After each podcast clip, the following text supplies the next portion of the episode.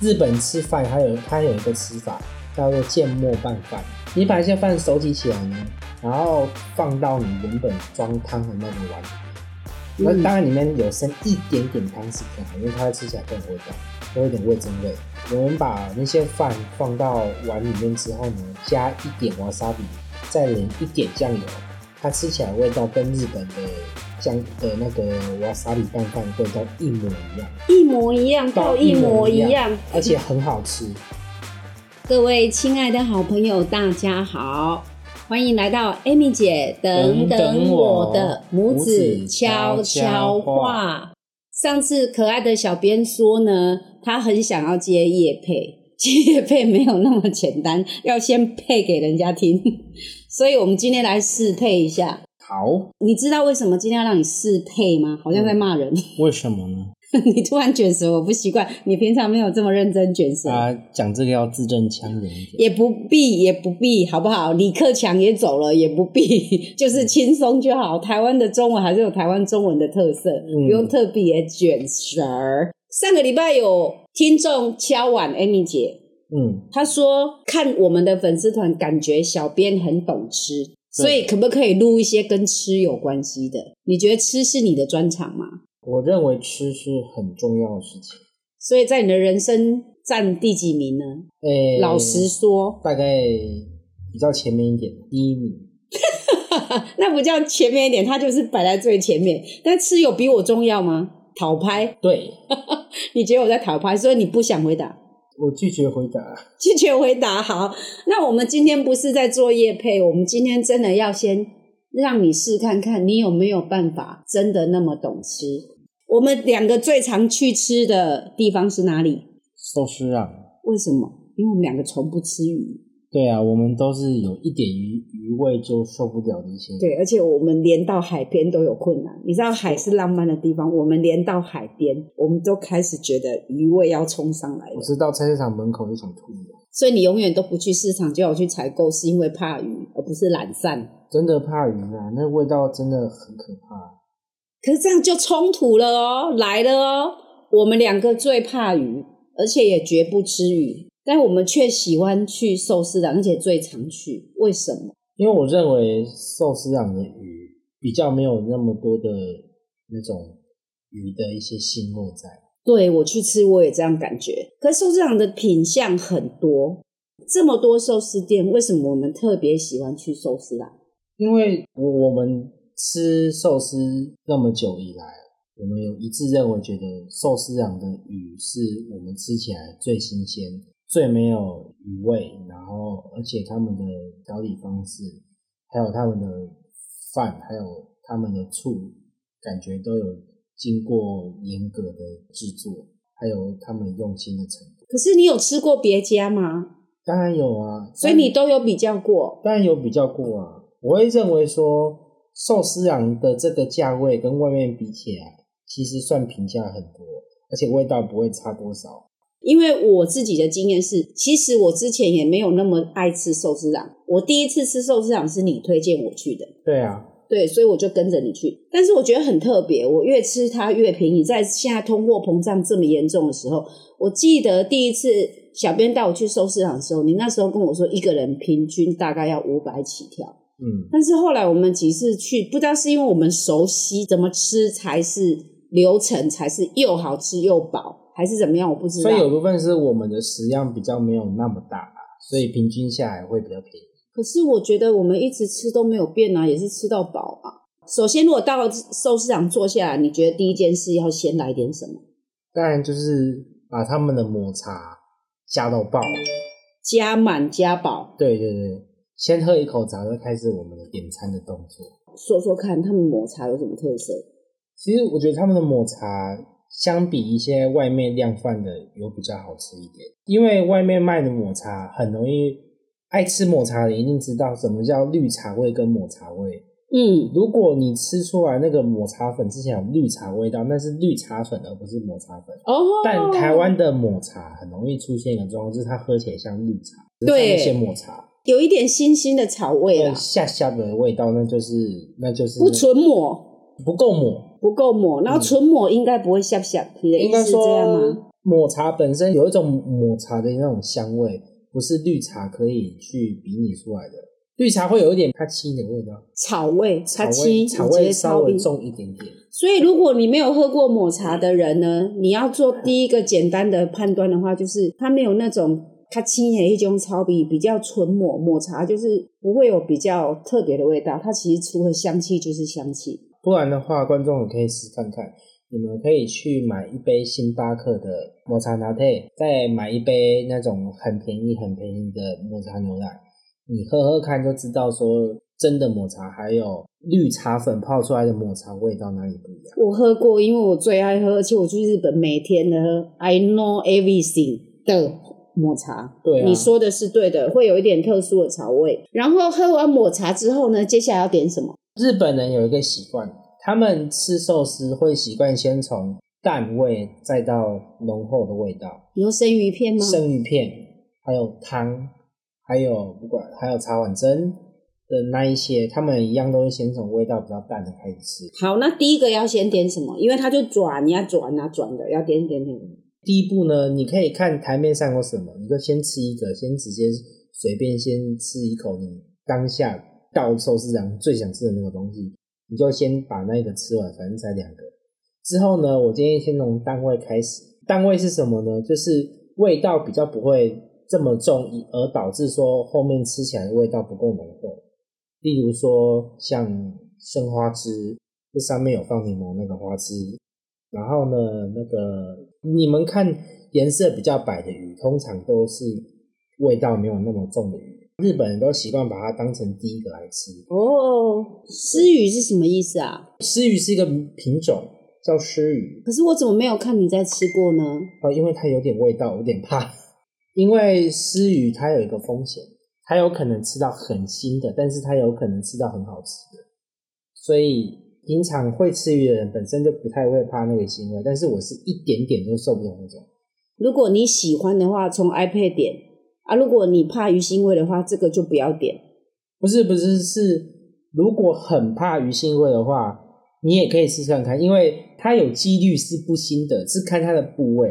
我发现我有试过，越靠近鱼的边缘的肉味道会比较重，但是越靠近鱼肚中间的反而比较不会对啊，味道本来大家就知道鱼肚是鱼最好吃的一个部对，因为它只要越部靠，位啊，所以说这个有一点呃赌注，就是说看它给你的是鱼肚的部分还是鱼鳍的部分。所以如果在转盘上面肉眼看一看就知道是鱼肚拿了就对了。对对对对，鱼肚一定会比较好吃，除非你想要吃那种骨头还有鱼香味比较重的话。鱼香味就是鱼腥味、啊没有，有些鱼。是鱼油味，不是鱼腥味，是鱼味跟鱼腥味不一样。哦，好吧。嗯，鱼味在日本叫无妈米，就是就是鲜味的概念。啊，越鱼油越多，味道越重的地方，他们认为这样是最好吃的。嗯，但是因为台湾人比较没有那么习惯吃腥味，有点腥味的，所以我会建议吃，但是就是看你的运气。如果你刚好吃到比较鱼肚那一块，它会很好吃。那就干脆就转盘上找鱼肚好了，这样点万一来个鱼身旁边旁边的旁但边，但是我还是建议他第一个吃啊，就是花枝、白虾，你可以吃花枝就好，饭先不用吃，先留着，之后有没有用？好来第二个是什么呢？第二个就是先吃白肉鱼，白肉鱼，然后呢，再开始慢慢味道加重，吃红色的鱼。鲑鱼吗？不是鲑鱼，鲑鱼油花很多，那个都会放在比较后面再吃。诶但我都第一个吃诶，那是因为你习惯，因为你只敢吃那个。就我喜欢吃鲑鱼，是因为它没有鲑鱼的味道。这样听众会不会想打我？会哦，所以你来今天乱来当，乱的。所以你今天当主角。好，白肉鱼第三个呢？第三个可以开始吃红肉鱼为主，但是油花可以不用那么多，去慢慢感受到鱼香味从慢慢淡到油的这个状态。比方说呢？比方说，我们可以开始吃甜虾，嗯哼，然后或者是那种好像有点像天使虾那个东西，就是虾类啦。对虾简类单讲就是虾类。虾类，然后再来就是尾鱼，就是那个红色，日本人都称呼它为红宝石所以第四种要吃尾鱼尾鱼。啊，是有油不花是大腹尾鱼罐。头，没有尾鱼罐头，是尾鱼片寿司。那第四个你说尾鱼是要大腹那种，也是肚子那种很贵的，就银色盘子那种。当然不是，我是说纯红色的那一种，因为纯红色那个比较没有油花。第五样呢，可以开始玩鱼卵的方案前进。为什么是鱼卵呢？因为日本的鱼卵都会先腌过，它会放酱油或者是味淋，然后来去做调味，所以它味道会相较于红肉鱼来说再更重一点点。鱼卵寿司啊、虾卵军舰啊、鲑鱼卵啊那些可以放在吃完红肉鱼之后再吃。吃完鱼卵第六样哦，对，吃完鱼卵寿司之后呢，就开始可以往汤的方面前进。前进哦，嗯，寿司郎的汤的味道非常接近日本，就是很咸。很咸，如果你的胃口够呢，这个时候你就可以吃把一碗拉面吃完。如果你胃口不够呢，你可以就吃味增汤，但这个时候你也可以改吃拉面，因为寿司郎拉面其实很好吃。对我觉得 CP 值很高哎。对，那这样我们就是味噌汤或拉面选一样，不然因为真的太饱，我觉得。因为我认为寿司郎味噌汤已经非常接近日本拉面的味道，因为台湾卖的日本正统拉面呢，一碗至少两百起跳，但是他们一碗拉面一人份，小小的，就是一般人也吃得下，一百五有找。一般我有差很找，嗯其实是还蛮划得来。差很多，而且可以真的是知道说啊，这原来还是原汁原味日式式拉面，而不是日式台式拉面。所以它还蛮原汁原味。因为我们上次去日本玩了一个月嘛，一个嗯月是还蛮深度的，所以我们有真的去尝试各种不同的味道，对对对确实是很接近。非常接近。下一个就是这样了。 OK，下一第个七呢样，我会建议大家开始吃鲑鱼。鲑鱼，对鲑鱼很多种类耶，对，鲑鱼我们可以先从吃生的开始。如果我们吃生的话呢，我们炙烧的味道会把原本生鱼片的味道盖过去，所以我建议是先吃一口生的鲑鱼肚，就那种油花很多橙色的鲑鱼肚，然后吃完鲑鱼肚呢，再开始吃他们的炙烧系列。好哦，炙烧系列来哦，Amy 姐的最爱来了。炙烧有很多哦，它还有九层塔类的，还有一般不气是式九层的。塔，是青，但是青酱，青酱对我来讲就是九层塔。你这样意大利人会生气。好，对不起，意大利人，sorry 咯。好，我好们，第八样，寿司郎它有一个拼盘叫做炙烧三罐，他们有放干贝，然后虾子，还有那个炙烧起司鲑鱼肚。啊，嗯，我建议开始先从炙烧干贝来吃。如果你们当时吃虾子那一段的时候，也可以开始吃干贝，因为它们味道是是相接相近的是接近的。好，炙烧三罐呢，当然就是先从干贝开始吃，然后吃到虾的，再吃到鲑鱼肚，嗯就炙烧鲑鱼。吃完之后呢，如果当事人的荷包没有那么紧的 话，那边有一个尾鱼大腹，非常好吃。他们在日本号称是整个鲑鱼里面最值钱、最好吃的部位，就是鲑鱼大腹第一名。第一名，因为它的味道最丰富嘛，哦，它的油香味，然后它的炙烧的那个香味都是非常非常浓是不厚。是有点像台湾的透楼啊？后楼是，就是尾鱼肚的最高档。如果你们吃生鱼片有看到那种油花非常细，看起来跟和牛没有什么两样的那种油花，那个就是，而且颜色也不一对，样。然后颜色是粉红色那种。对对对那对种对，那种就是最有最好吃的鱼最好吃的地方。啊，那个地方放到最后是因为它味道最重。各位如果有想要沾瓦萨比的话，可以学学日本，他们会先把生鱼片翻上来，然后把瓦萨比加进去，抹到饭上，再把鱼片给合起来，然后再直接淋酱油，然后吃下去。他们不会把酱油跟酱油跟 wasabi 和在一不会，起他。们没有这样吃，他们都是先挖一点点，然后和在饭上，然后鱼片盖上去，然后直接，然后再加酱油进去。对，所以现在如果你们在吃生鱼片呢，会习惯把 wasabi 拿起来，然后酱油让嘎了了了了了，把它和一和。日本人和一和会生这样这样气日本人会生气，对，日本人会生气，就觉得你弄坏了他的菜。假设你这时候吃的是味道比较淡的，就是假设没有真的照我一直这样吃，是味道比较淡的，那你吃那个味道比较淡，就会因为而喝到其他的味道，对，这样是不好的。好哦、那吃然到后第八个，那接下来然后还呢？记得我一开始说那个饭吗？来对，要收尾哦。收尾了。假设剩下那些饭呢，我们可以把它集中起来。日本吃饭，它有它有一个吃法叫做芥末拌饭。你把一些饭收集起来呢，然后放到你原本装汤的那个碗里面。嗯那、当然里面有剩一点点汤是更好，因为它会吃起来更有味道，会有点味增味。我们把那些饭放到碗里面之后呢，加一点瓦萨比，再淋一点酱油，它吃起来味道跟日本的酱的那个瓦萨比拌饭味道一模一样，一模一样到哦一模一样。而且很好吃。哎、我觉得你这个建议很不错、诶。哎，因为因为其实不是一开始说吃味道比较淡的话，你可以先吃那个鱼片就好，不用吃饭。对，因为那个鱼本身味道已经很淡了，你再加饭有可能会让它更没有味道，哦，稀释掉了，稀释掉了。所以说吃味道比较淡的的肉片的时候呢，你可以先把饭分开，放到最后再吃，嗯加点酱油，加点瓦萨比啊，看要不要放再淋一点味增汤，会就很好吃。是的，然后吃完饭之后 呢，可哦以我饱了。看人呐、我一定是吃得下。当然，但我是说我已经超饱的，听到这边我已经觉得这超个饱的这个时候呢，如果还有一点胃口，一定要有胃口，因为它一定要整套的 set 啊，哦整套，那就是下一个就可以吃他们的茶碗蒸。茶碗真的蛮很鲜，他们的茶碗蒸很鲜，因为他们茶碗蒸有放干贝啊、香菇啊那种，会让汤多很多鲜味的那种。可是你为什么把饭全部吃完才放茶碗蒸？这样怎么推也对？就看个人食量啊，可不可以把蒸蛋吃完再来吃饭啊？因为蒸蛋吃完可能就真的很饱了。饭可以不用完全吃完，但是蒸蛋你要吃。但我觉得饭可以日本的米饭很好吃对，诶、因为寿欸非司常好而吃。且我刚刚说什么，他们寿司寿司寿司啊，他们的饭加瓦萨比加酱很好吃呢，因为他们的饭跟台湾的有点不太一样，他们是正统正统的日本醋饭，确实很好吃，很好吃。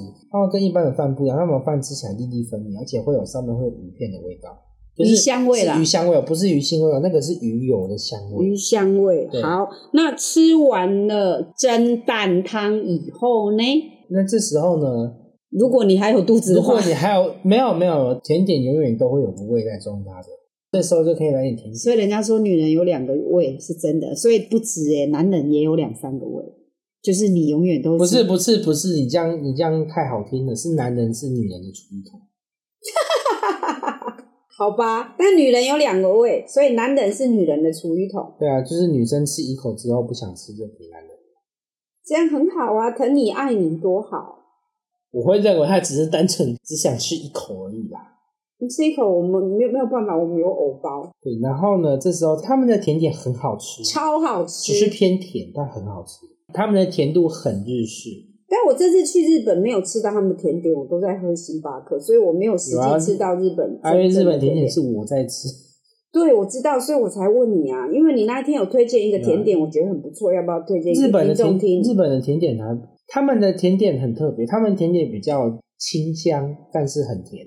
大部分啊比较不会走浓郁系这一派，他们都浓会郁系，对他们比较偏向于那种清爽清甜，但那个清甜是非常甜的那种清我甜。知道，我帮你解释一下，清清楚楚的甜，哎，对，日式跟法式最大的不一样是法式就是浓郁到爆，爆，它日式就是比较清清楚楚让你知道这很甜，这很甜，然后吃起来会相对来说比较轻盈一点，但还哦是、没有那么。heavy 啦。，对，那个比如说奶香味，他们日式的比较没有那么黑。就是假设你吃一个蛋糕，你吃一个法式的，再吃一个日式的，日式的吃起来呢就会比较清甜，那法式的就是那种奶香味重到让你觉得哇，一入口都是奶香味。可是很甜耶，欸但是超日级式的甜，吃起来就是一入口就是牛奶的香味。哎，这我喜欢呢，我好对喜欢吃跟奶有就关系是的东西。日式的可能奶油会，哎，日式的鲜奶味会重点，啊，法式的就会奶油味重点。好，那如果这样嗯的话，你去寿司郎，你最推荐的是哪一个甜点？它甜点很多、哦，我对们现在要帮听众审核包，你最推荐的是哪一个甜点？呃，我最推荐的是他们所有期间限定的甜点，哦，期间限定，就是因为他们期间限定的甜点通常都比较好吃，因为当季的当季的他们当季研发出来的都比较，通常比较好吃。啊，有时候跟当季的水果对做结合，对对对，啊，如果没有的话呢，你可以试试看他们的那个哈密瓜雪花冰还有芒果雪花冰，两个都很好吃，而且它上面有很特别的配料，叫波波。哦，那个波波会啵啵哦，对，啵那啵个那个波波之前是一种分子料理，后来把它沿用到做成饮料跟甜点上面会放的。这一点我要帮小编挂保证，因为我们小编虽然功课没有太好，但是他可是正统的化工科，要不要跟大家分享一下？你也会波波，波波我之前有做过，我有做过芒果口味的，就跟那个寿司郎的味道一样。所以你会做跟寿司郎一样的波波。可以啊，对，所以你既而且然我可会以，做很大。 那你可不可以做几颗 来吃吃？可以啊，你你有吃过？我要敲碗。你有吃过啊？好，一个会做波波的人跟您推荐寿司郎的波波，你怎么可以不来一波？当然，对，这是你的单压基本成一。单牙成一，但是他讲的这期间，你都要配着抹茶，哦感觉会比较不胀气。如果你是茶的爱好者，我是对，那你就是抹茶加到就是直接浓到一个不行。但是如果你想要吃那种淡淡的茶，那你就是放一点抹茶，它就有味道了。可是我觉得他们的抹茶是真的很好，他们的抹茶还有一个特殊的吃法，就是放到冰淇淋上面吃，这样会变抹茶冰淇淋。哦，所以那个波波那一个也可以放上抹茶，不是，是雪花冰上面会放牛奶霜淇淋，对，上面那个牛奶霜淇淋你就可以加一点抹茶，吃它的味道。我、哦、这个就自己 DIY 一下，对对对，自己 DIY 一下。如果你不想要吃水果的话呢，你也可以直接点他们的牛奶双淇淋，因为他们牛奶双淇淋比较偏甜，所以你也一样就是加那个抹茶抹茶粉解腻，解腻，然后你也可以加很多，然后这样把它打拉欸拉拉哎，这样会不会又像台湾人什么都要拉拉哎？啊，不然就是搅拌一下，哦，好，它就会吃起来跟抹茶冰淇淋一模一样。很不错啊。我们在日本最爱拍照，就是把抹茶举得高高对，日本的抹茶冰淇淋很好吃，很好吃，真的很好吃。我在日本唯一吃过的冰淇淋就是抹茶冰淇淋，其他甜点我都没吃过。那上面讲的这些都是小编推荐的吃法，对不对？对，当你们吃到鲑鱼那个时候呢，你也可以吃看看他们的炸鸡块，很好吃。唐扬鸡啦，嗯他们叫炸唐扬鸡，鸡块啊，他们叫炸鸡块。那现在要不要听听 Amy 姐吃的吃法？不呃，观众不用了，他基本上就是起司鲑鱼吃到饱，然后就没有 了。我要跟大家讲哦，为什么 Amy 姐起司吃到饱？因为现在真的都流行要蛋白质很重要，所以我如果先来点寿司的话，我一定会先吃鲑鱼、鲑鱼、鲑鱼、鲑鱼、鲑鱼，然后蒸蛋、蒸蛋、蒸蛋，然后呢再抹茶、抹茶、抹茶、抹茶。然后再吃一碗拉面，然后吃一口之后，不把它吃听拉我面，不吃拉面，先听谁我吃拉面？那有淀粉。先听我说完。你然看我后们呢，两个都爱吵，然后他吃，然后他会开始吃拉面，吃完一口呢，他就要把剩下的所有面丢给他人吃。我没有吃一口呢，我他要吃五口就丢给他没人有，我吃，只有喝一口汤，然后还会一直偷喝他儿子的汤，让他变得好像在吃面一样，没有把你的汤变成干面，这样就太过分了。对我都喝汤喝一下这样子啊，然后最后最后最后我才会吃饭，因为我会把淀粉留到最后面。因为我这个跟大家分享一下，我自己有主持过台湾好医生哦。如果你那个淀粉跟蛋白质同时吃的话，同时一起吃哦，我个人会觉得会有一点胀气啊。嗯，那是我个人觉得啦。那如果你肠胃不好就分开，因为肠胃不好的人，简单来讲，越简单，它消化越容易。嗯慢慢吃的。那如果你混食混食的话，说实在的，你的消化就会越有负担。还有一个寿司啊，很推荐的一个推推寿推大，推寿司叫那个蒜香花枝天妇罗寿司。那你为很好吃什么没从来我都没吃过？第一天去就给你吃过了？ 那我为什么都不记得这件事情？你记性不好，我年轻呢、我年轻欸呢、就是当你们在吃起司鲑鱼的时候呢，你们也可以点点看他们的蒜香花枝天妇罗。